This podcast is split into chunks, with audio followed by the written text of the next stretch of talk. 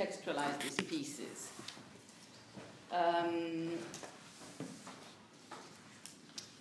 assuming that you haven't read much Deleuze or any, uh, and that you are entering it through the feminist and queer fallouts, which is fine. Um, so, not a problem with that. So, how to deal with this? Um, you need to enter Deleuze with a firm um, politics, feminist politics of location, with a firm cartography of your points of entry. Like, why are you reading this stuff? Um, and your answer is quite clear because of its impact on critical theory, feminist and queer theory. So there is already, I would call, a point of entry that says something about your cartography and your affective uh, investment in this. It's not neutral. There's no such thing as reading anything neutrally, but certainly not thinkers like this.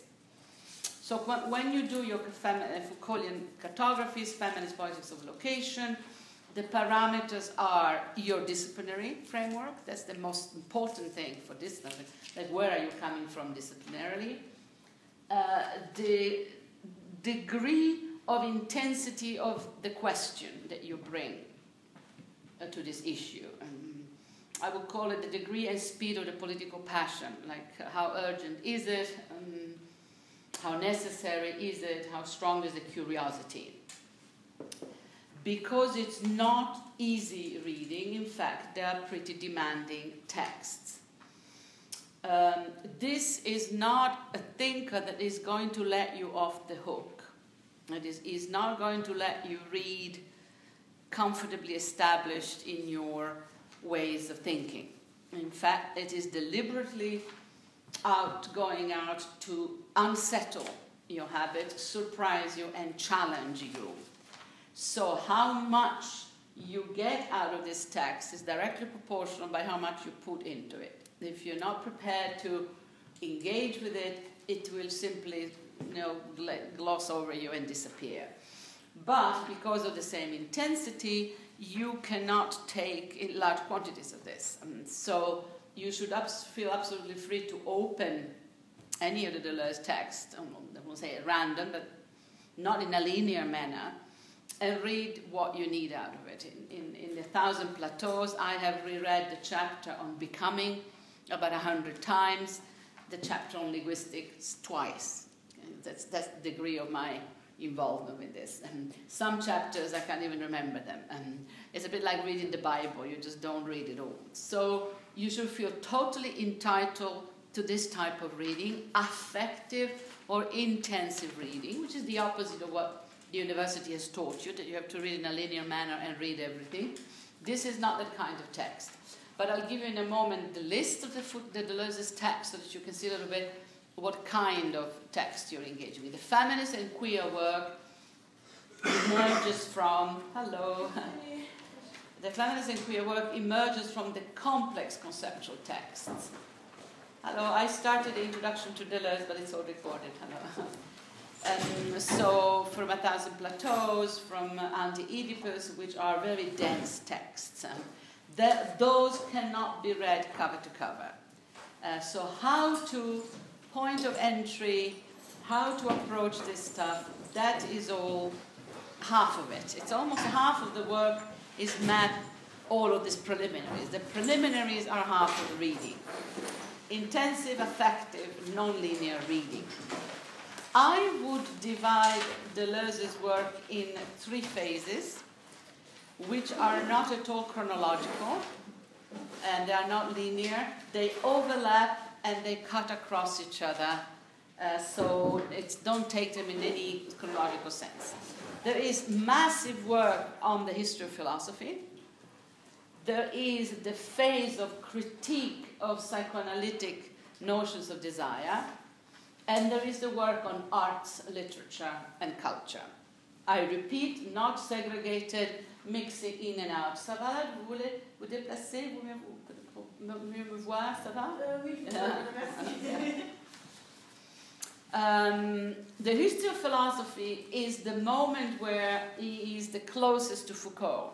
Just like Foucault. Remember, go and listen again to the introduction to Foucault when I said he has a quarrel with the history of philosophy a quarrel with the way in which philosophy is taught as its own history. So that from the beginning, from the pre-Socratics to the contemporary, it's, it's authors referring back to authors creating a linear canonical text, all Western, mostly German, all male, all um, powerful. Um, it's, it's, just, it's just like that is the meta discourse that philosophy has created about itself.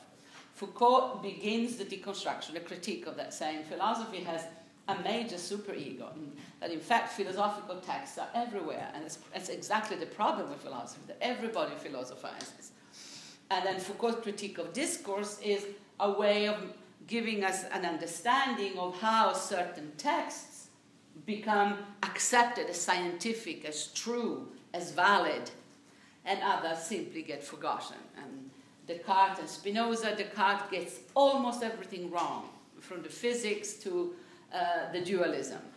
Spinoza gets almost everything right, and yet our culture chooses 300 years of Cartesianism, 250 years of Cartesianism, and Spinoza is practically forgotten and uh, condemned, you know, dismissed as a heretical, uh, spiritual sort of uh, creature. Uh, so, what, are, what is the political economy by which certain forms of discourse become scientific and others become gossip? Deleuze takes off from there and he takes on the history of philosophy head on, really. It's a confrontation. And he simply says, I am not going to do the big talking heads. I am giving you my genealogy of the concepts that I think are important. I will tell you about these concepts in a minute, but clearly, meta, bodies, ethics, these are concepts that really matter to him.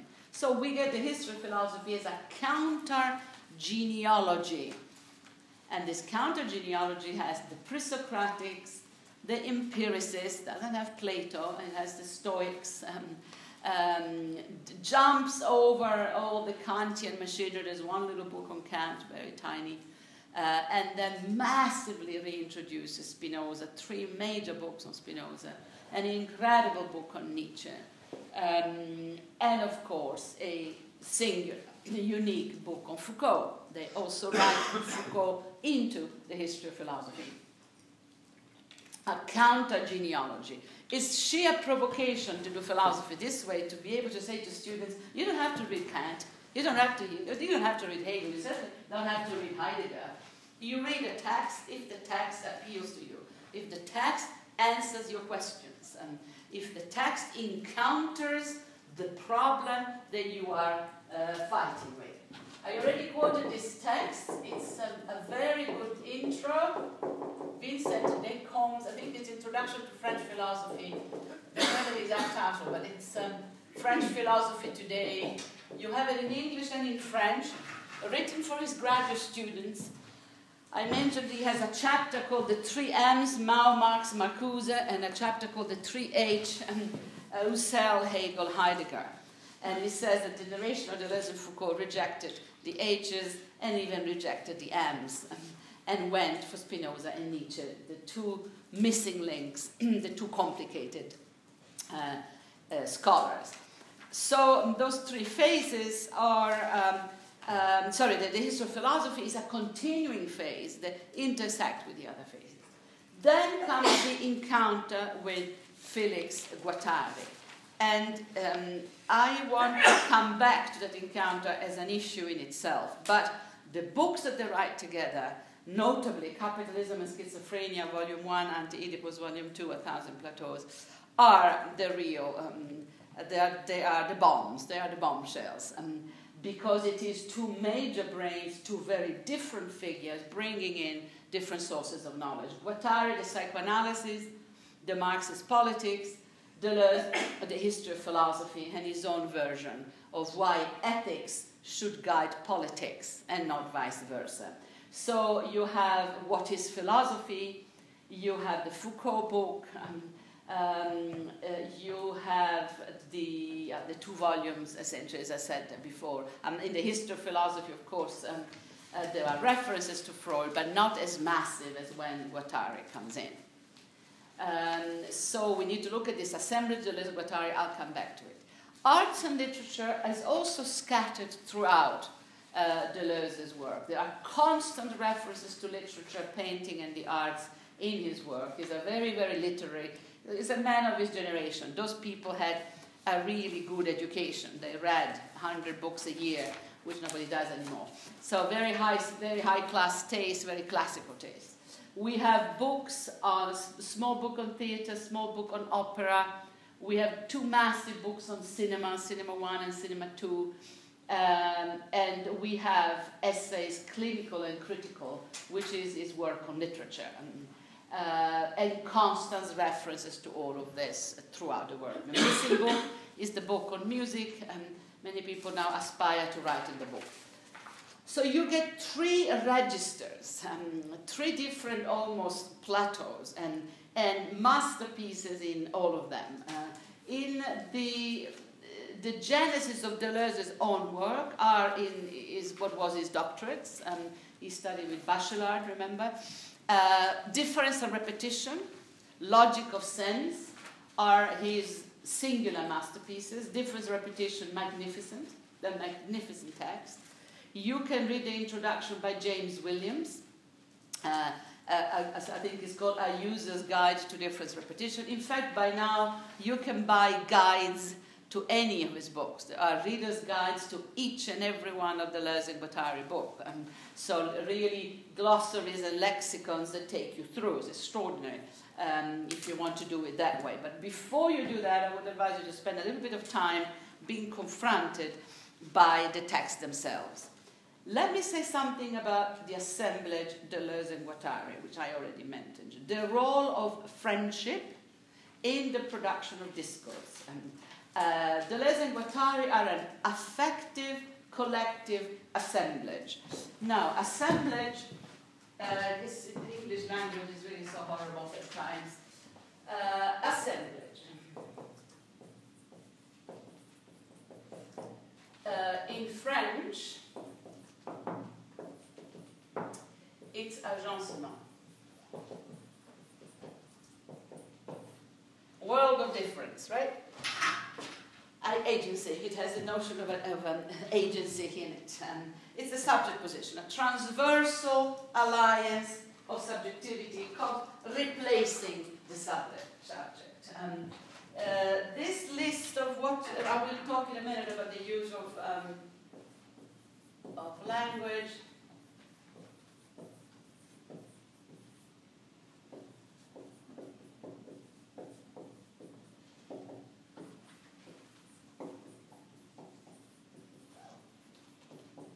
So there are problems of translations and problems with their own use of language. And assemblage is agencement. If you say it in French, it immediately makes sense. And I would advise you to really read the text in French if you can. Uh, obviously, most of you can. Nomad is the monad reversed, if you know your history of philosophy from Leibniz, and there is a great book on Leibniz in the history of philosophy that Deleuze proposes as well. And raison and rhizome are obviously jeux de mots, raisonner, rhizomer.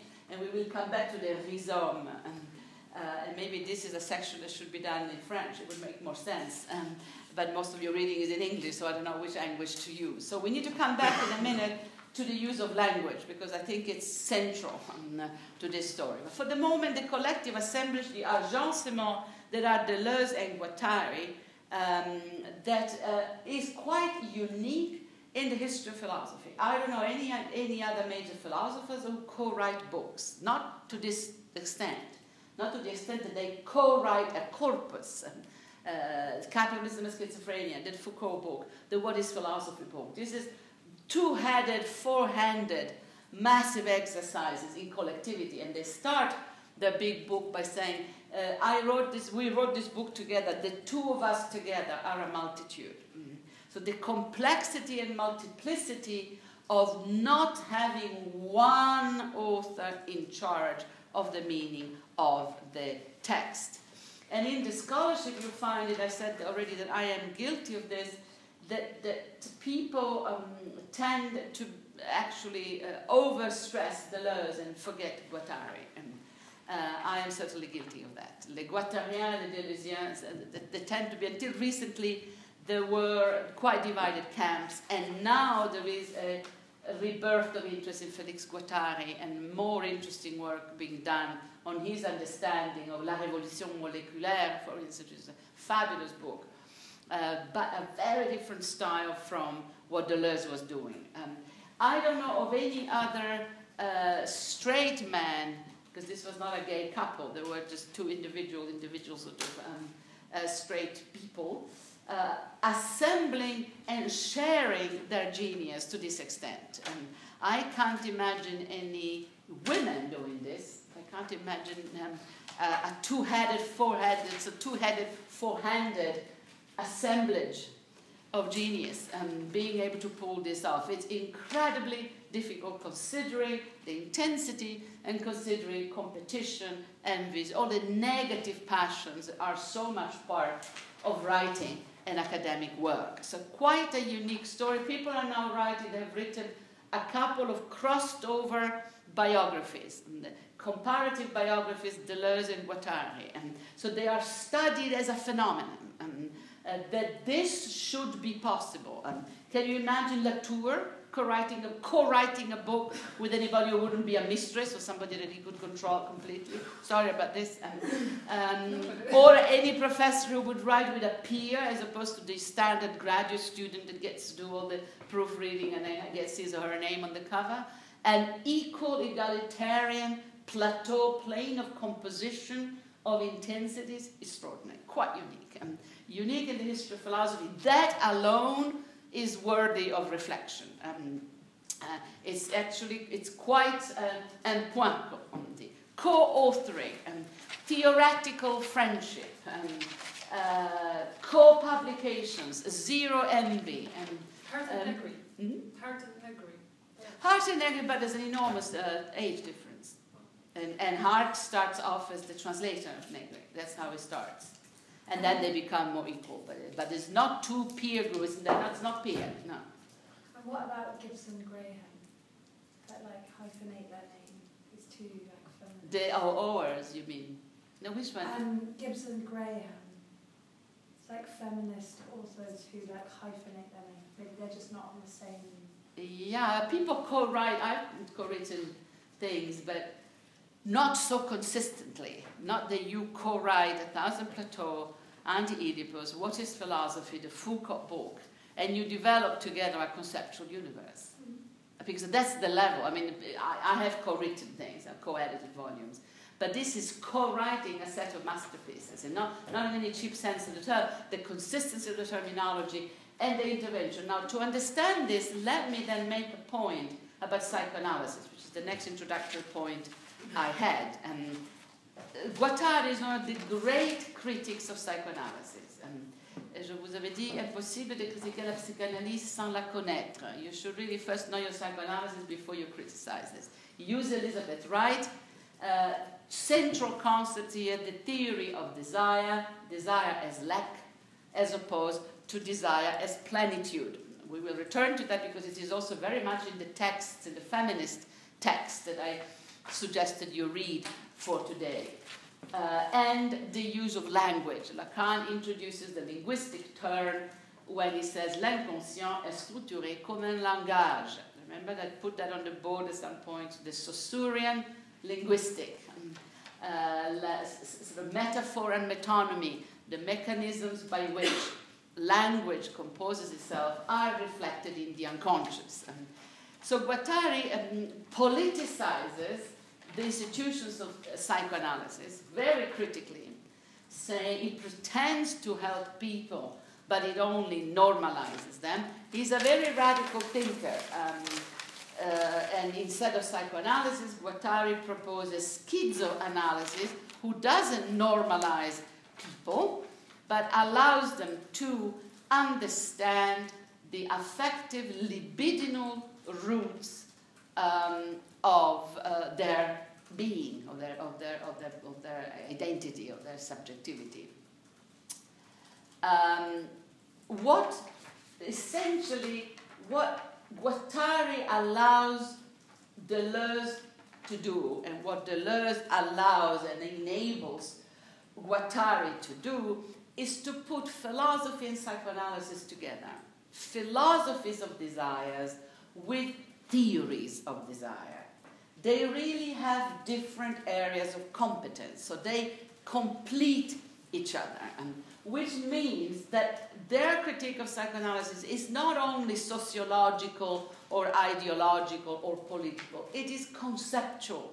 They go after the key concept, desire, lack, representation, linguistic turn, and the concept. And uh, if you read Anti-Oedipus or even just a synthesis of it, and then you go back to Foucault's work on psychoanalysis, notably uh, Madness and Civilization, uh, l'histoire de la folie à l'âge classique, you will see that Foucault stays at the level of a historical, sociological critique of the institution of psychoanalysis. He doesn't go into the concepts. Um, he stays, in my terms, on the surface.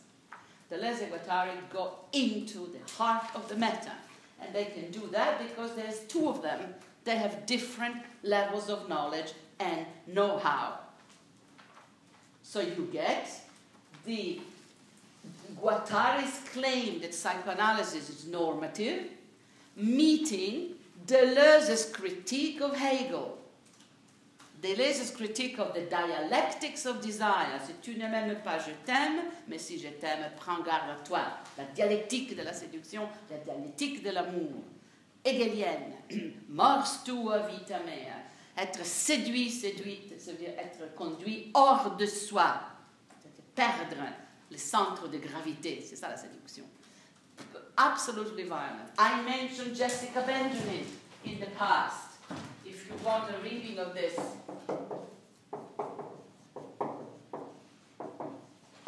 Bonds of Love. The corrida of love. Somebody is going to die. Guess who? all of opera, all of classical opera, the woman has to die, always. And early cinema, the woman has to die. And, and so, desire, death, the violence of seduction. So you have these two coming together, and you get a very then complex exercise: the critique of Hegelianism, critique of dialectics. No Hegel, we take Spinoza, but that critique goes into the critique of the of dialectics in the theory of desire within psychoanalysis and you get a much more complete, extended critique of the concept of desire. Uh, so that's the first thing. That's related to this, Guattari uses one famous insight, a very important insight of psychoanalysis, which is that our psychic structures mirror social structure. It's, it is the argument for isomorphism, continuity of structure between the psychic and the social. We are socialized. It means that not our, the structures of our subjectivities are socialized. Isomorphism, identity of structures between the psychic and the social. So this means that social coding, socially enforced notions and values are assimilated or incorporated isomorphisme, identité de structure entre le psychisme et le social. Cela signifie que les codes sociaux sont incorporés dans notre horizon psychique. So, social codes are not external to our system. That's what social constructivism, hein, le constructivisme social. Il y a les règles sociales, il y a l'individu, et entre les deux, il y a un conflit permanent. Non, on est dans l'isomorphisme, dans la continuité entre le psychique et le social. C'est les mêmes règles. Le monothéisme, le patriarcat, l'échange de femmes, le profit, la violence envers les autres, continuité, isomorphism. So this means that you can study psychic disorders, anorexia, uh, bipolarism, psychotic states, you can, you can analyze psychotic states or symptoms as social indicators. It's un symptôme, une caractéristique psychique est aussi un, euh, euh, exemplaire, un, phénomène social. C'est un, un indicateur de quelque chose dans le social. Continuity. Donc il n'y a pas de problème de est-ce qu'on représente de façon adéquate les codes sociaux dans l'analyse des comportements des anorexiques boulimiques, qui est un grand problème pour Deleuze et Guattari. La question de la le symptôme comme représentation. Non, le symptôme est un langage qui exprime un malaise profond, malaise qui est euh, à reconduire à des règles, à des conduites, à des structures sociales, dans une continuité qui fait dire à Guattari, notre inconscient est colonisé par l'idéologie capitaliste, par le capitalisme, par euh, le social. So, political mappings of our unconscious structures. And the political mappings um, have an enormous importance, of course, in liberation movements and in, in struggling against power. S'il y a continuité entre les structures psychiques et les structures sociales, l'inconscient est colonisé par les valeurs capitalistes, où est l'émancipation, où est la libération, où est la résistance? Comment se libérer de tout cela? Cette continuité entre le psychique et le social est euh, très importante euh, euh, parce que ça rencontre chez Deleuze les monismes spinozistes, qui est la réponse de Deleuze à, l'isomorphisme. Donc pour Guattari, isomorphisme entre psychique et social. Pour Deleuze, monisme spinoziste, c'est-à-dire nos affects, nos émotions sont les résultats des relations sociales. Continuité ce sont deux types de continuité qui se rencontrent. Euh, et, donc, pour vous dire que la psychanalyse n'est pas refusée, rejetée, elle est retravaillée. We don't have here a rejection of psychoanalysis, but a profound reworking of it. Uh, and the notions of desire remains absolutely central. desire, remember, as an ontological passion. Remember the lecture I already gave you on desire and sexuality not being the same thing? Remember that?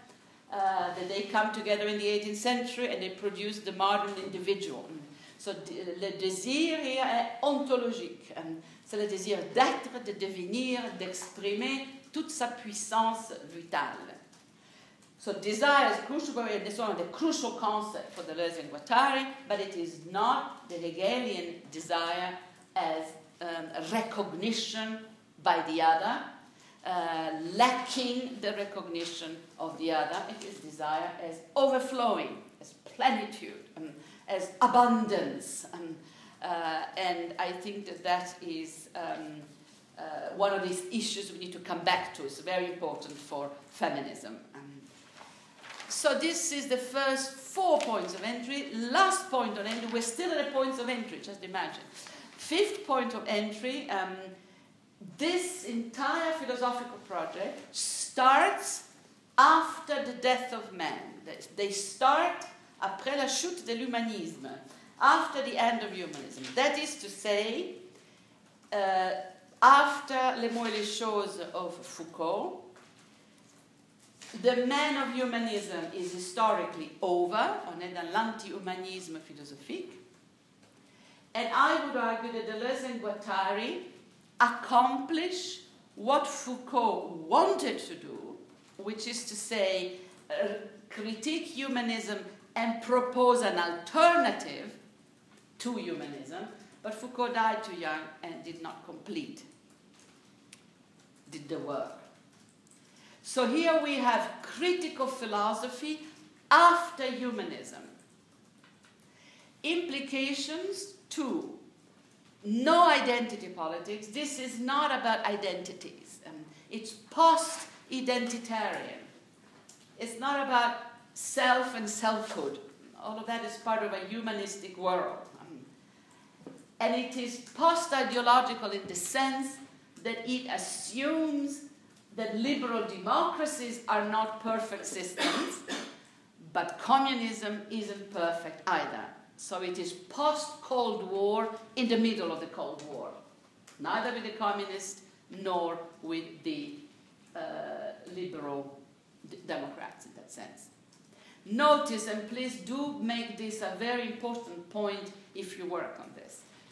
when the Americans discover French theory in the 1980s and bring it into the English language, although the Australians were already translating, when the Americans invent French theory, they do not even touch Deleuze and Guattari. They are left behind in the massive exercise of transatlantic transpositions, which creates the problems that we encountered many times in this course, but last time this morning. The French Foucault, the Californian Foucault, um, the variations on this. Deleuze and Guattari stay home. They write book and after book, they resist the transatlantic disconnection absolutely and explicitly. That transatlantic dis- disconnection was a cash nexus. It's absolute marketing and money driven, fame driven, and celebrity driven. And killed Foucault at the age of 54, kept Derrida going, and well into his old age, he kept writing books long after he had anything to say. It's a very complicated nexus, which, thank God, in some ways, ends uh, in 2008 um, with the Lehman Brothers crisis, but in my opinion, it ends with 9 11. Because they, remember that the terrorists who did the attacks were in the United States with student visas. That was for me one of the worst things of this great catastrophe. The, the whole academic exchange machinery grinds to a halt after 9 11. I would argue that today is a very different political economy of exchanges of ideas, also because globalization is in the picture and texts circulate much more rhizomically. But for a good 20 years, it was bilateral. Deleuze and Guattari visited Brazil because Guattari avait un très bon copain au Brésil qui s'appelle Lula, le grand organisateur syndicaliste, le révolutionnaire radical, donc, à l'époque où il était le leader syndicaliste, euh, ils ont allé le trouver. Il y a un bouquin, Guattari et Lula ensemble, ça s'appelle Nous les communistes à venir. Non, tout juste pour vous tenir. Euh, et il voyage beaucoup en Italie. Point. I think the fact that they stay behind and um, do the work is a lesson for you. stay behind and write your books. Stay home and do your homework globalization will come to you. uh, don't run around too much, um, it will kill you. Um, resist celebrity culture, resist fame culture is rubbish. Um, all that matters is the work that you do, um, is the work. And I think, I think that this emphasis on the work is, is the, the ethics of these people. If you look at the quantity and quality of what you wrote, really you need several gin and tonics. This is extraordinary. Okay, there were two of them, but this is extraordinary. Um, and when Deleuze felt that he didn't have anything more to say, he was very sick, uh, he opened a window and threw himself out. Job accomplished and life, uh, life lived as it should have been. And no more books waiting to emerge from my being. I'm done. Um, so that gesture even um, uh, very significant, that ch- choosing to let your life go after this. I mentioned before, but I mention it again. Uh, Foucault, in a rare moment of generosity, when he wrote the preface to the American edition of Anti Oedipus, stated that Deleuze and Guattari are accomplishing la dénazification de la philosophie européenne. Dénazification de la philosophie européenne. Um, c'est une très belle préface. You can Google it and download it. It's for free. Foucault's preface to Deleuze and Guattari Anti-Oedipus. Three pages in English to die for, um, which end with the famous sentence Un jour le siècle sera deleuzien. Personne ne savait quel siècle. Il se trouve que c'est celui-là. Ça nous a étonnés tous. On n'y attendait pas. But before he goes to the, to the famous sentence, he talks about Deleuze's and Guattari's relationship to the texts, the philosophical texts that are caught in the history of fascism, essentially Nietzsche. And I told you that story, so I don't want to repeat it too much. Go and listen back. But Nietzsche had no, had no, relationship to the Fuhrer. His sister did, Elizabeth Nietzsche absolutely did, but he was already dead and gone by the time the Fuhrer reads his work and imitates badly, like he did everything, um, except killing maybe, uh, in the Mein Kampf, where there is a reference to the Übermensch, the overman. So Nietzsche becomes part of the Nazi uh, story and completely unfair. It wasn't even there. Uh, he's not responsible for what Hitler does with his text. Elizabeth Nietzsche, of course, plays a very big role in this. So after the war, Nietzsche is on a blacklist of Nazi authors. Heidegger, who was the Nazi who never repented, however, stays on the curriculum of all philosophical texts. I've always put this down to Hannah Arendt. I think there was a lobby, a pro Heidegger lobby somewhere. But the old Nazi goat stays in philosophy, and Nietzsche, who is the single most important critic of humanism, disappears. Until people like Deleuze, 66, 67, go and dig him up and update him for the 20th century. And it is this updating for the 20th century and contextualizing the case together with notice the silence of Deleuze Guattari on Heidegger. I think you would, if you just do a, a, a search on Heidegger, you may find one footnote.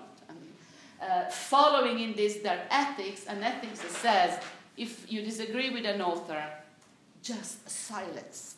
Just stay silent. Do not spend time killing the dead, so to speak. Why critique something that you disagree with? Just do something else. Affirmative, affirmative, affirmative.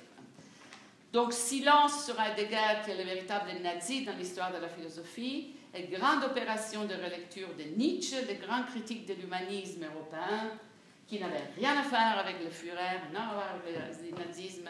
C'est Adolf Hitler qui a cité un des textes de, de Nietzsche dans Mein Kampf, mais ça, c'est le problème d'Adolf et non pas de Friedrich.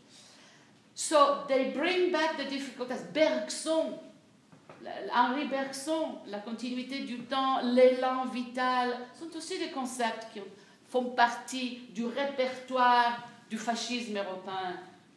Concepts that are contaminated by the holistic ideologies of European fascism. Bergson has also the vital, l'élan vital, translated, the vital drive, the vital whatever, élan, however they translate it. The, I mean, the, the, the, Mussolini loved that, and the Italian fascists loved that.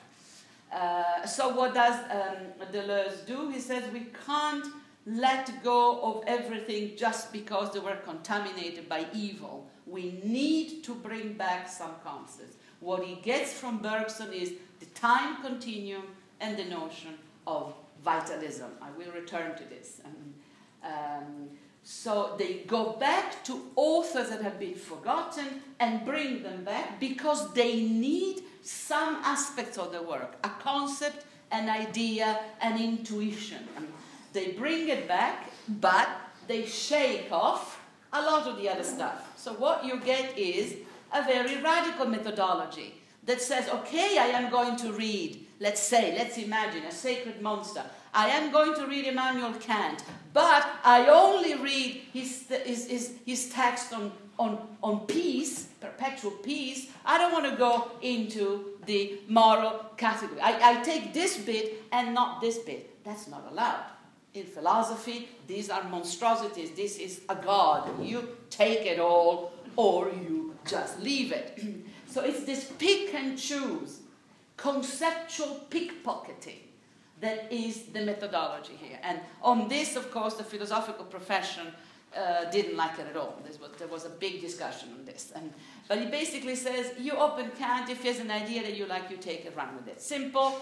Bergson, Bergson, they are not, it's anti-Oedipal. You don't owe them anything. This is not your daddy that has given you democracy and freedom and reason and enlightenment, electricity and penicillin, and be forever grateful because if you're not grateful, you are a little dog. and do the master's voice and bark when I say this, and when you write the essay, repeat exactly what I told you, otherwise, you don't get your nine. You recognize the model? The master's voice. Woof, woof. Anti Oedipal methodology. I don't know you, zilch. You should be grateful. I'm even reading you, old Nazi goat in the case of Heidegger. Be grateful that I spent my youth opening your dusty books and I bless them with the intelligence of my curiosity, you old corpse. Okay? This is the generation of the baby boomers. These are the beatniks, angry against the fathers and the mothers, saying, Where were you during the war anyway? And if you think I am going to be here loyally repeating your stuff, you haven't watched enough James Dean movies. It's the baby boomers. They're angry, impatient. It's the rebellion against the fathers. Anti-Oedipus methodology. I don't owe you total loyalty to your thought system. So you took l'élan vital in the direction of a, a teleology of progress that put the white race in charge of human history becoming a fascist. Well, you got it wrong, didn't you, Bergson? I am taking l'élan vital and I am attaching it to technological societies, biogenetics, and I'm going to give you a different reading of life. That's the operation. Okay? A thousand plateaus. Can you see this? But this is nomadism as methodology. Isabelle Stengers has written on this. You take a concept and you move it. And the entire philosophical profession will shriek with horror because you have profanated, desecrated um, the body of the Father. And that's exactly the exercise. And I would advise you to do that just as strongly with the body of the mothers because we are becoming overbearing in the respect of the great feminist theories that can only be repeated ad or else you're not in. And this, the moment a theory does that, you, you've got to get out running because it's going to be the death of you. Nomadism, movement, transpositions, freedom. And any dead author should be grateful that any living bothers to read them. uh, they owe you. Just never forget that. With every footnote and any reference to the work that I do, that you make in your writings, I gain 50 years of copyrights. You give me 50 years of life every time you quote me in your text, because that will be the copyrights of your text. So if I am in your text, I live 50 years longer uh, juridically. Thank you. think, think differently about this. Reverse the power relation here. Look at this in a totally different angle. You can imagine the reaction of philosophy departments. I don't have to tell you. This stuff is banned. It's banned out of. No philosophy department touches it except Oxford and Harvard, of course, uh, because they don't put them in philosophy, but they touch on aspects of this. And it's completely radical in the very methodology. They're putting the business of thinking before the business of institutional repetition. Thinking, think, just think. So when I started the course 100 years ago saying, I believe that we are not getting out of you even a fifth of what you're capable of. And that universities allow you to sleepwalk. C'est vraiment un exercice en zombification de gens de votre intelligence. On vous laisse vraiment euh, courir à une vitesse de rien du tout, un cinquième de votre intelligence. It's dramatic um, what we are doing in the university when we should be pushing you to the limits of what you can do. Exactly as people do in the sciences. Push, push, push the limits of thinkability, the limits of sustainability. And give not your best, give what you don't even know that you have. Now, that's higher education. Where are we in that? Oh my God, somewhere in there. So I think here there's a very back to the preface when Foucault says Deleuze and Guattari are doing the denazification of European philosophy, they are putting thinking above the repetition of the classics. And they're keeping in mind that philosophy is complicitous with systems of domination. But not only Foucault, Edward Said, all of post-colonial theory, race theory, all of Fanon, Aimé Césaire, the complicity of reason with horror and genocide. Now, another crisis here with philosophy departments. The, the complicity between reason and horror and genocide. The role of reason, la rationalité, uh, les lumières, the enlightenment, in the project of European colonialism. Colonialism was driven by the assumption of European superiority. Our superiority is our science, our technology, our morality, our religion. We are just the superior culture. You can read any of the philosophers of the 18th century. Hobbes would be a really good example. Hume, Locke, defending colonialism as the obvious responsibility of Europeans. It is our obvious historical duty to go out and tell these ignorant Africans, Asians, Latin American, tell them the truth, the Enlightenment, European reason, Protestantism, Catholicism, our religion, our value, but our notion of progress, our idea of la raison, la raison dominante, la raison dominatrice. Reason complicitous with power, horror, domination. Colonialism, the Shoah, Hiroshima and Nagasaki.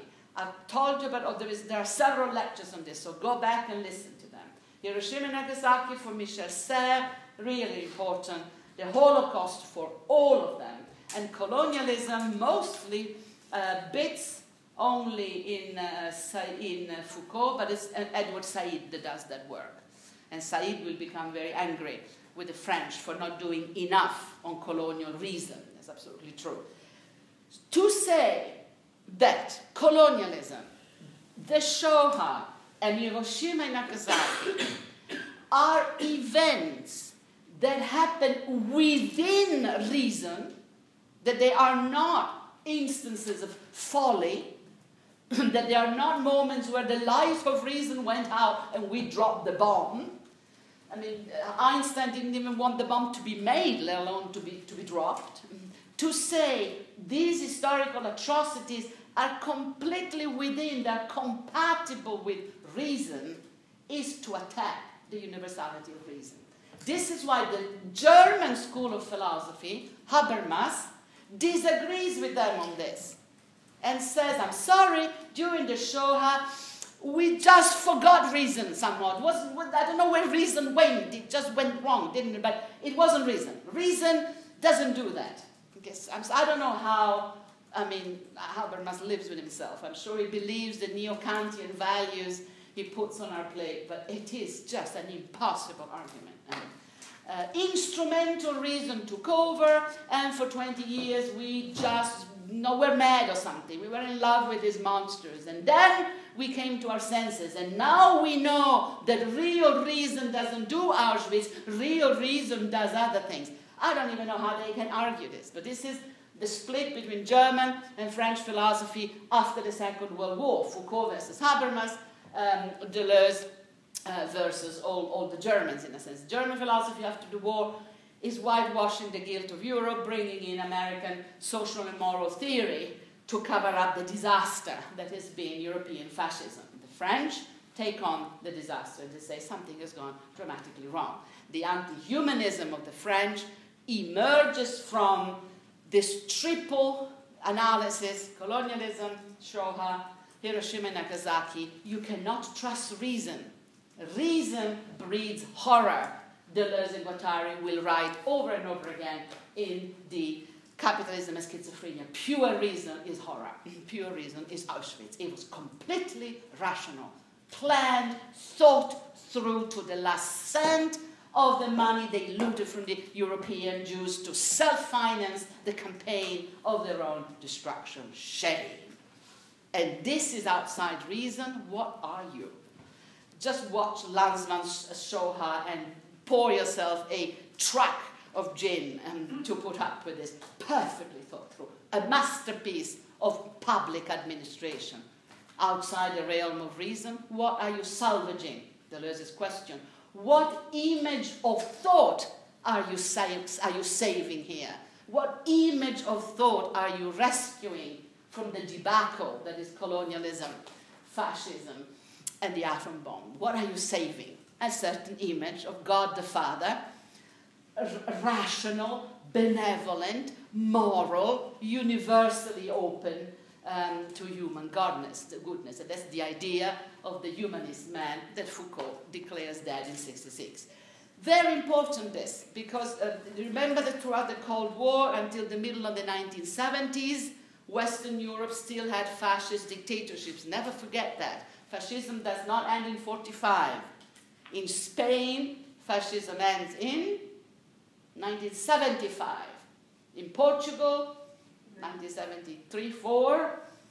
In Greece, also 1973. So, in the middle of the 70s, in Western Europe, which is a tiny part of the world, we still have fascist dictatorship. In the rest of the world, South Africa stays fascist apartheid until 1991, for Christ's sake. A lot of the African states are in military dictatorships even today. So you, you have to keep fascism as a broader phenomenon. Don't just stay in the Second World War. Um, the problem remains, the problem is still alive uh, very much today.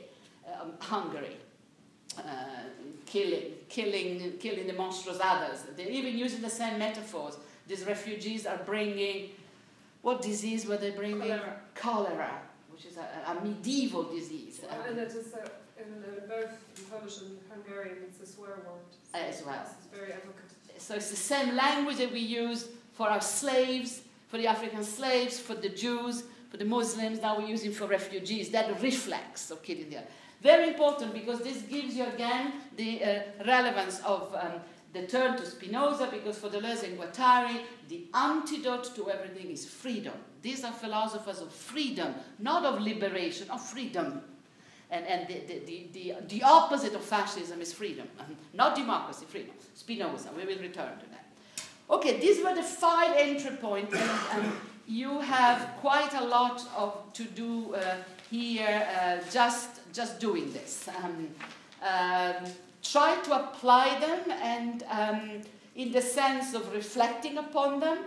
And the first time you read uh, Deleuze, we can discuss together which text you should read. I didn't choose primary text, but we can discuss together um, which one you do. I would advise you, for instance, the chapter on becoming my favorite in a thousand plateaus. Just try it. Um, try two pages um, and keep your checklist of the five entry point next to you and, and play it as an exercise in reading. This is not a text that is going to allow itself to be read easily. It's not going to be like this. It's going to interrogate you. Which takes me to another crucial question here the question of style. style, you need to forget everything you know about style um, and look at style as a cartographic tool look at style as a navigational tool, i.e., essential, not decorative.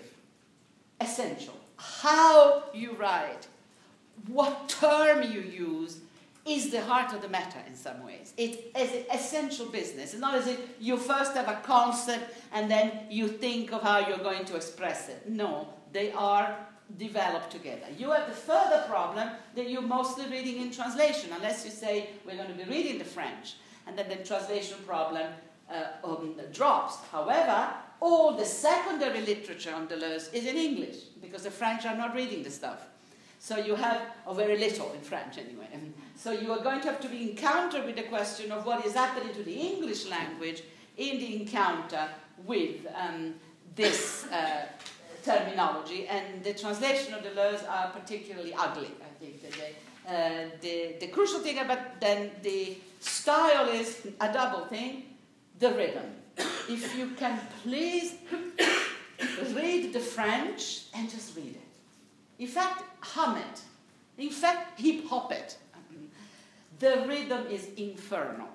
What a rhythm they almost, it almost does the job. The rhythm alone does the job. Uh, staccato, fluent, circular, maddening. Um, it plays with resonances and it plays with your ability to keep up with it.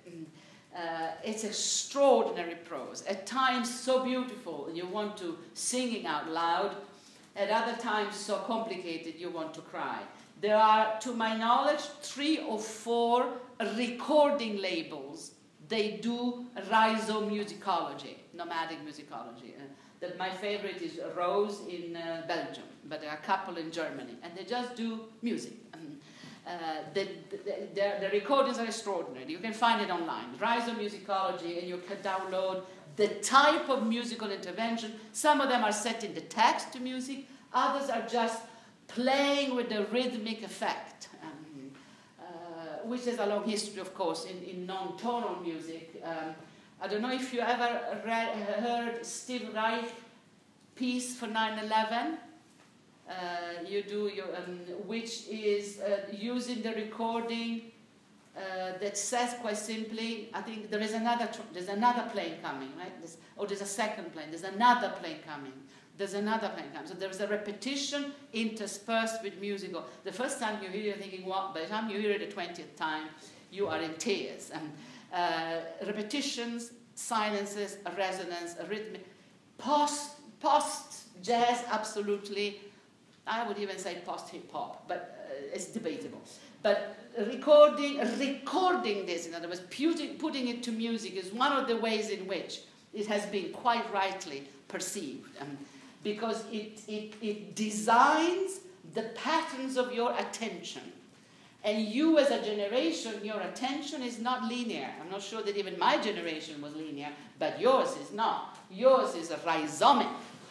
Yours is a web. It's web but it's non sort of linear. It's not a web that goes from A to B to C. Um, there's been a lot of work on, on uh, topologies. It's a web that goes in all sorts of fractal, Richard Geary type of directions. Um, rhizome, rhizome, however, c'est un jeu de mots sur raison. Ne raisonnez pas rhizomer. Ne raisonnez pas raisonner, rhizomer. So, so le jeu des mots. Uh, uh, l'ironie. So there are multiple levels to this style. What you need to expect is strange terms. You are, the text is going to estrange you. Le fait de défamiliarisation du texte. The text is going to throw you off balance. Terminologically, you will have the same idea. Let's take the idea we cannot trust reason anymore. Donc raison, non-raison, déraison, folie, folie à l'âge classique, enfermement. You can start from a concept and go into a chain of associations, which is a bit uh, Foucaultian, but Derrida does this to perfection. Or you can do the rhizomic displacement, which is take the same idea, raison, non-raison, uh, play the resonance, rhizome. Rhizome is a term in botany. A rhizome is a root, I think tulip are rhizomic, a root that grows underground and spreads. So a rhizome is an entity in the world of botany. So you have philosophy, reason, raisonner, rhizome, botany uh, life science. From rhizome, it goes ballistic. Um, uh, it can be a network, a réseau, but the rhizome is also invisible. So you get imperceptible because the, there is a rhizomic growth that you don't see. And this is a tuberose rhizomatique, which is the opposite of the l'arbre. So it's non arborescent. The tree is vertical, erect, phallic visible. The rhizome is invisible, spread out, totally underground and indestructible. Can you see? And they're not opposite in a dualistic sense, but they are played against each other. Style here, then the same concept gets translated into maths. And you get the Riemann geometry, different topolo topological systems coming in. And then from there, you get an example from literature, how Virginia Woolf describes the waves. So, one idea, six variations. The variations are the same idea predicated in different regime discursive, in different discourses, botany, geometry, literature. Variations on the same theme thrown at you at different speeds in the hope that one of them will resonate with you. And it took me forever to be able to resonate with geometry and maths because I'm lobotomized on it, but I resonated immediately with literature, with linguistics, and with Virginia Woolf, with the anti-fascism. I was up and running. But, but the entire stylistic exercise is this one simple idea. La raison, non, on ne peut pas faire confiance à la raison. Donc, we look for alternatives. And the style is an integral element of this. They throw different things at you from different angles. One of them is going to hit you. The moment you hit, you can start doing that. All of the Thousand Plateaus, which is 300, 400 pages, is chunks of two, three pages that are called memoirs of, memoirs of a sorcerer, memoirs of a Spinozist. Each of them says the same thing within a certain stylistic area, within a certain discipline. Spinoza's philosophy, geometry, literature, anthropology, uh, religion. Same thing played out again. Different terminology in each, shall we call it, unfolding, it's le pli, the terminology changes, so rhizome can become nomadic, nomadic can become becoming minoritarian, devenir minoritaire, devenir minoritaire devient devenir femme, devenir femme devenir euh, terre, devenir terre, devenir imperceptible, on revient au rhizome qui est imperceptible, invisible. So it's, it's a series of resonances, but the moment you start detecting them, they're like a musical score. They all hang together. They are incredibly rigorous. Um, they hang together. You just need to recognize their appearance. You look stunned, but that's exactly. Have you tried to read any of this yet? No. Try tonight online. Uh, devenir femme or devenir terre in uh, the, a thousand plateaus, and, and you'll find this language, and you will see what happens to you. So there is no point of origin, not a moment where here is the concept. The concept is difference and differential becoming. That's the process. No reason, rhizomic. Spread out repetitions, proliferating, bringing in new language to try to make us think differently about the subject of reason and the subject of subject. Uh, after you started reading these strange images, um, they will become familiar to you. They will become like another song. Um, and uh, you will see that they will look like you've always known them. Um, uh, like they were always there, but um, you just had forgotten to um, remember them. Uh, I mention reason because, of course, um, Elizabeth Gross talks uh, about it. Uh, does anybody want to try to also look at some Deleuze now? Shall we just not? Can you take some more, or do we want to stop here and go and continue tomorrow? I have two more intro. Maybe we should stop here today. Not go. Leave it all. Okay. Um, the concepts then. Uh, we have the style, you have the points of interest, you know what to expect, you know how to read. If you can't read it, hum it, play it, hip hop it, and treat it as rhythm. But there is, of course, uh, there's a series of, um, there's a project. Uh, the project is to rewrite reason out of humanism and out of the dualistic dialectics, um, to rescue difference from negativity and pejoration and to bring the positivity of difference back into the picture. Simple project um, overturning the dialectics. At the beginning, really, bodily materialism, le corps, bodies. How many times have I said it in this uh, course? I have to say it again. The French tradition of materialisme corporel, bodily materialism something that the French themselves have forgotten, but no reason to let it be that way. Um, uh, Diderot, Sade, Diderot, uh, Canguilhem, Bachelard, Foucault, uh, Deleuze, bodies. Um, a, a, long series of philosophers who talk about bodies as materialist entities. Um, uh, so de Beauvoir does a bit uh, with her phenomenology. Um, uh, the body is, is as, as, a, as a, an, an entity that defines our being in uh, the world. The problem of the and Guattari is rethinking the materialities of embodied subjects and, uh, outside the machinery of dialectics.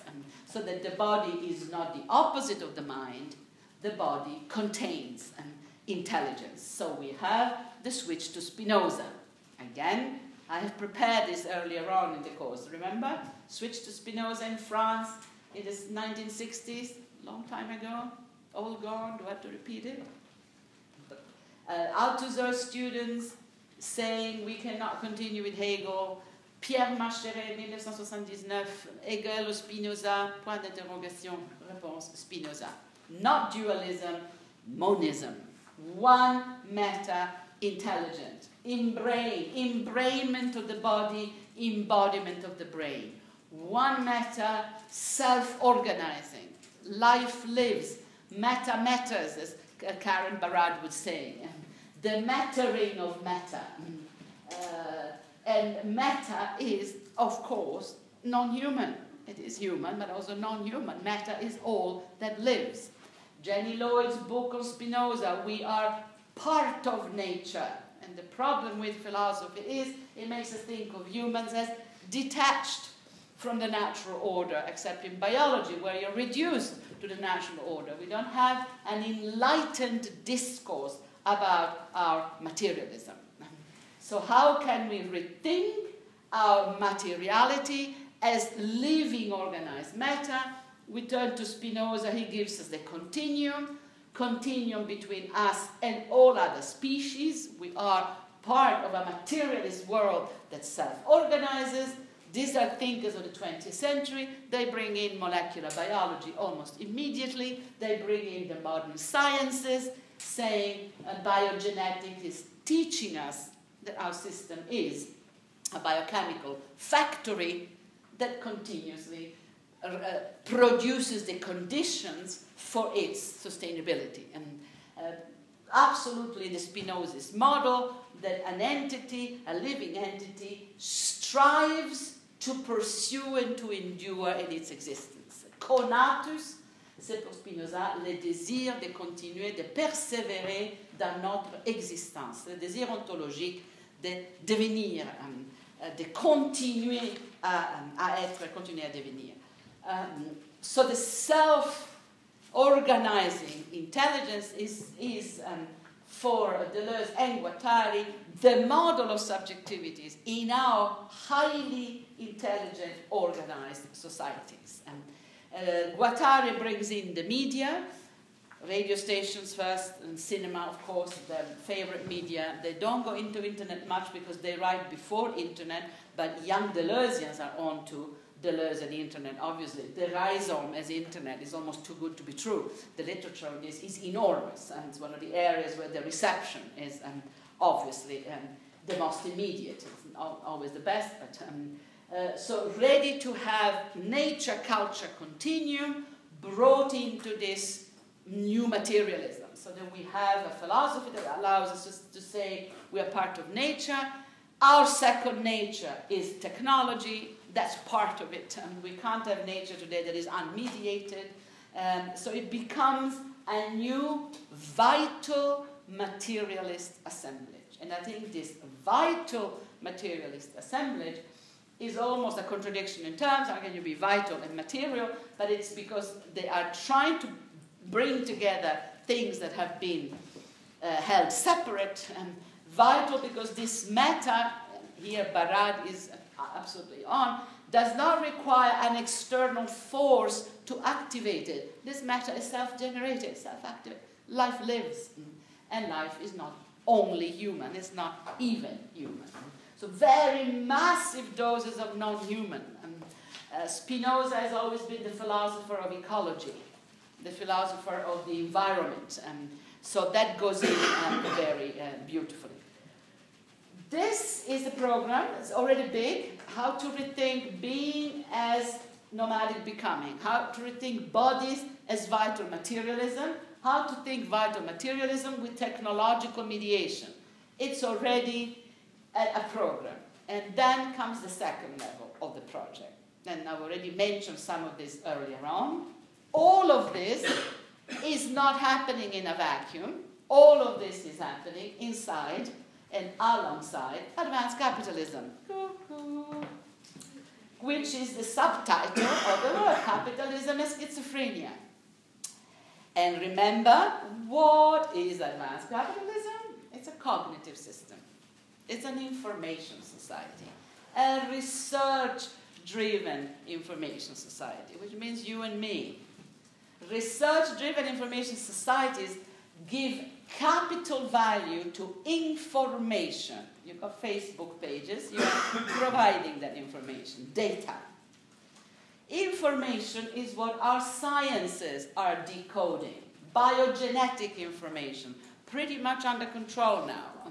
Human Genome Project, we have cloned and duplicated almost everything, I think.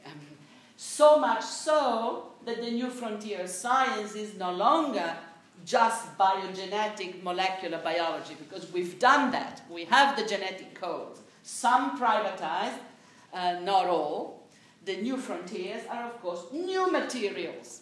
So not only have we already controlled the information of codes of all that lives, read Vandana Shiva on biopiracy, companies that own the genetic code of agricultural product and sell it to the farmers of the world, having genetically modified them so that they produce only for one year, so that the farmers have to buy them again the year after. Monsanto, biopiracy.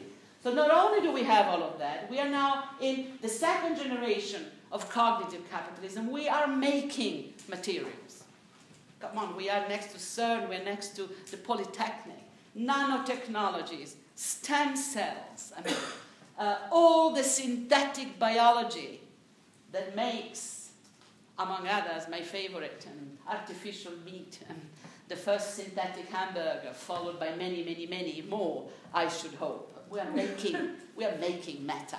We're making it. Um, so capital is informational data applied to the reconstruction of new matter. Nanotechnologies are, I mean, uh, people make the most extraordinary things. We are now making most of the components, even for stem cell research, come from synthetic biology. So we are beginning not to need anymore living flesh for our biotech. We can even make the components. And, and this was a whole discussion. You need to read Sarah Franklin.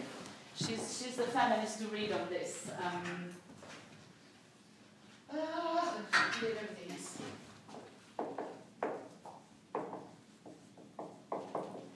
She did the book on Dolly, she did Cambridge. And she continues to publish on what is happening to our molecular, what used to be molecular biology. One of the problems with stem cell research used to be that you needed to start the creation of new lifeline, you needed some living material. You needed some real life material to start from. And historically, they used to get the living material from aborted fetuses. So there was abortion clinics next to, you have to read Sarah Franklin this, next to stem cell research. It's okay, it's aborted, it's not doing any harm to anybody. But there was a lot of opposition to it, first of all, because there's opposition to abortion. Secondly, because the idea that you're using aborted material to then create new life, this was really irritating. Hey, this is our world. This is the front. This is the front line of feminist theory. This is the front line, because the, don't forget that the Bush administration in the United States forbade stem cell research for this reason. They did not want any interference in the business of life. So stem cell research, even today, is forbidden in the United States. This is why it is happening in Europe and in China. Because the Christian lobby, the anti-abortion lobby blocked it. Think Foucault here. Think, think what we're saying. This is the United States of America we're talking about. And this is why the USA does neuro research and media, because there is no abortion material involved in there. we do stem cells really well, always have. And at the moment, we've reached the sophistication that does not even require living cells to start off with. We even make those. Mm-hmm. So this means that the level of control over the codes of life is pretty total. Mm-hmm. and this is what advanced capitalism loves, because this is the capital that then we can trade on. We can do anything with this. So we can make spare parts, uh, for medical purposes. We can create new sorts of life forms. We can now have the new self repairing medicine. They're talking about injections of stem cells that would allow the organisms to totally self repair. I think it's a question of years, and it's very close that we can actually find what do they call it, a stem cell cocktails that would allow, for instance, a, a heart wounded by, by infarctus, by, by heart attack, to recompose itself. So we're talking about incredible frontiers of knowledge. This is the capital. Okay? And this is capitalism as life itself. You can, you can read my chapter two and three of my book on this, it's all in there. Uh, so I quote myself, but then I also quote Melinda Cooper, you'll never tire, life as surplus.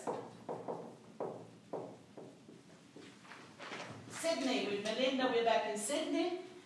And in London, Nikolas Rose, The Politics of Life Itself. The big capital today is databases of entire populations.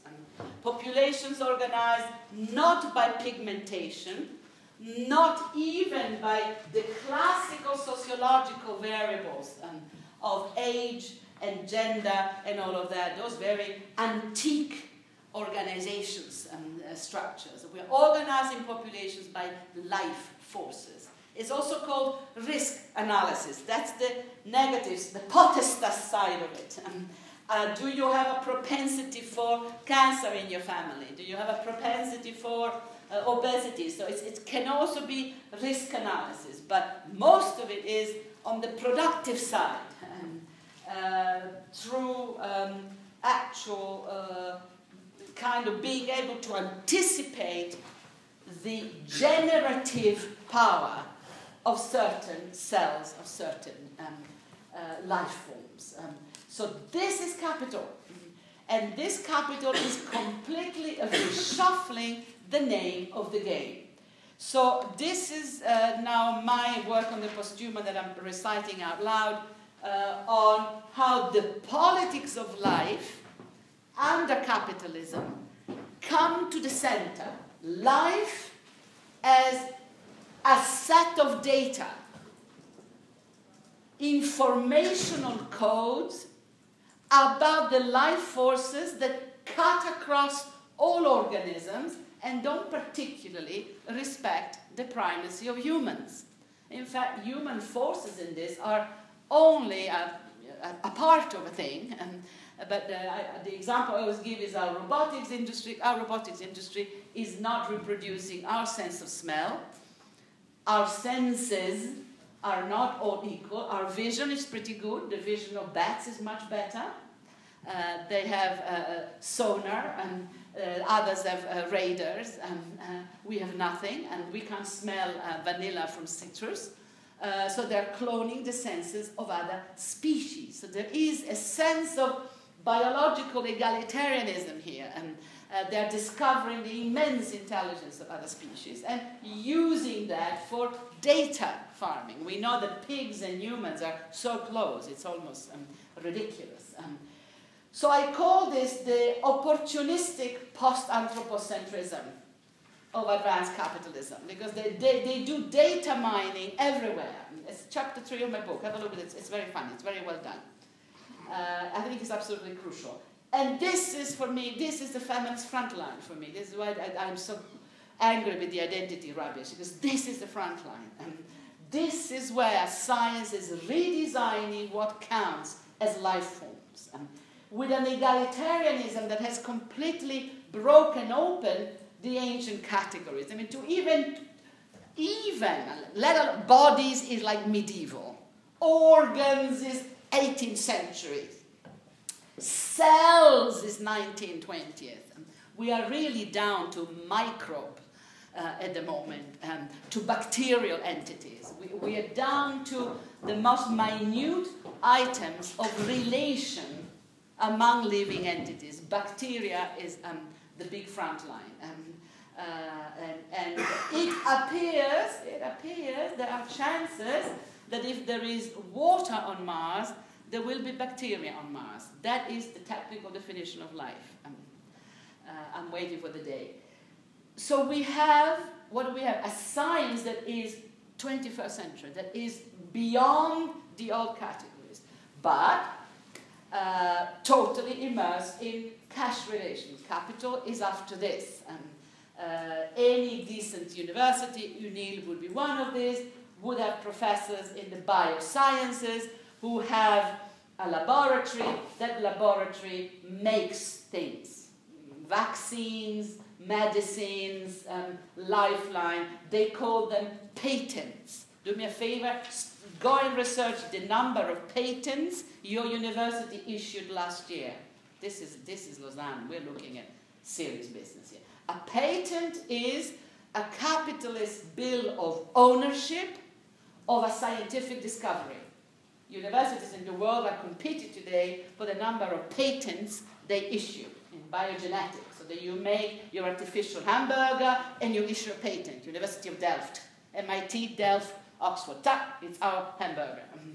Patenting. How the logic of scientific discovery has totally enmeshed with the logic of capital. So this is the reading of cognitive capitalism. Okay? Hold it there.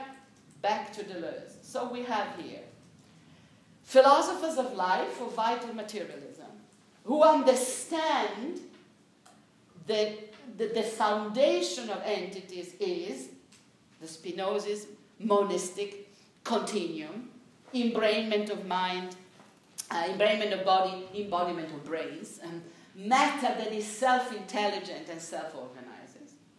They understand that advanced capitalism is a differential machinery that actually capitalizes on all that lives. In other words, they understand that already in 1972 that we are not longer an industrial society. 1972 they do this work. We are already no longer an industrial. We don't produce anything. We make code. We make information. And that is the capital. The fact that we are no longer an industrial society, and that is the second part of Anti Oedipus, that we don't produce anything, that we trade information, that we trade data, means that we give financial value to non product, to information. This leads to the incredibly insightful analysis of the financialization of the economy, 1972. we will create finance out of air, information of data. We will financialize information. Not cars, not washing machines, not stocks and not, not houses, information. Financialization of the economy. The industrial base is going to be abandoned. The proletariat, we will become the precariat. It's a change of word, proletariat, precariat. And that's the shift from classical capitalism to advanced capitalism. In the university, the, the change is dramatic. You will never have tenure. Never. It's gone. You will never have the post fix. Finished. With the last generation, I had to wait for 10 years for my text post fix, but um, so we were already in between, but it's completely gone. the, the, transformation of all of that is how you can document it. But let's stay with Deleuze and Guattari. All of this is happening in a system that makes money, capitalism, out of the production of knowledge. So we have the ethical dilemma that starts with Foucault when he takes, I'm repeating myself, I said this before, this is repetition. Uh, he takes the chair of philosophy that was Hyppolite, a great philosopher, at the Collège de France, and Foucault says, Here I am among the gods, a powerful chair of philosophy. What am I going to do in 1963 or something in a chair in philosophy? I am going to critique the power of philosophy. I'm using my power to critique the power. That's Foucault's gesture. Very important. Deleuze and Guattari go, as usually, conceptually more into the matters, and we are thinking vital materialism, continuities of species, human non human, patterns of becoming, non linearity, vital materialism at a time when capitalism is after life itself. So, how do we, the people who are talking about the vital power of meta, differ from the opportunistic uh, interest in information or capitalism? Where do we differ? And the idea that we are making differences within the same system, the idea that there is no outside of this system, is their quarrel with the communist parties and the radical left after May 68. It's a real quarrel. Because uh, Deleuze and Guattari are saying capitalism is not breaking, capitalism is bending, it's adapting, they're going after life, they're multiplying differential options, they're sacrificing the working class, they don't need a working class anymore. Within eight years, constituencies in France that had voted for the left since 1948 went to Jean-Marie Le Pen. Within eight years, it's, it's just it's political history. The, the proletariat becomes the Front National. Um, uh, they feel abandoned. Um, they feel betrayed. Um, and the scapegoat by going racist. And it's still happening right now, except that that generation is now past, and we have to do with their children. And we have the second generation of chômeurs, gens qui sont au, chômeur, depuis, au chômage depuis deux générations. Uh, particularly in the French system, this has gone dramatically wrong. Um, uh, the conversion has been a little bit better in a country like the, like the Netherlands, and, uh, but in, in the south of the, of the world, it's, it's dramatic. So, in this context, clash with communists and it's not going to break, it's going to bend. But how do we make our difference? The difference is ethical.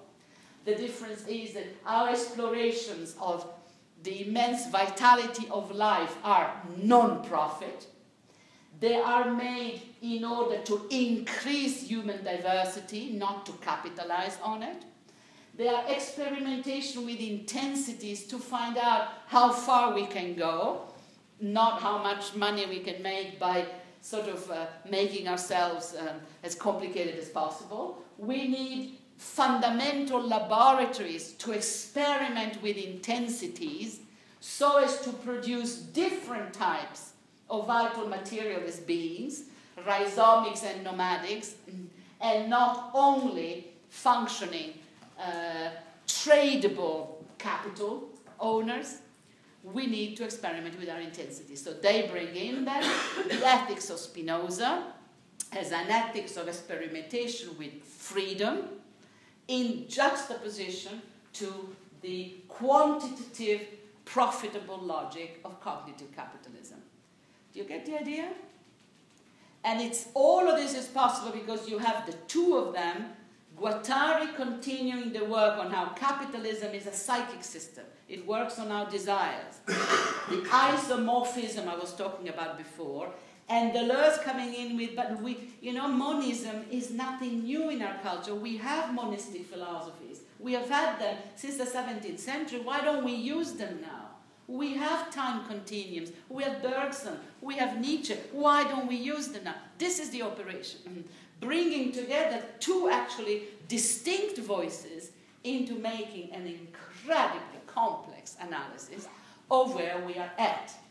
When they first came with this analysis of, um, of uh, advanced capitalism and vital materialism, as I said, the left went ballistic and condemned this as betrayal and uh, liberal, whatever they said. Um, uh, and nobody read it really, um, uh, also because it's demanding reading. But they continued, uh, you know, they didn't stop them. They had enough readers and enough conviction to do it. Then, little by little, what happened is that the changes of advanced capitalism became more obvious. Um, shall we say the cognitive capitalism became clear.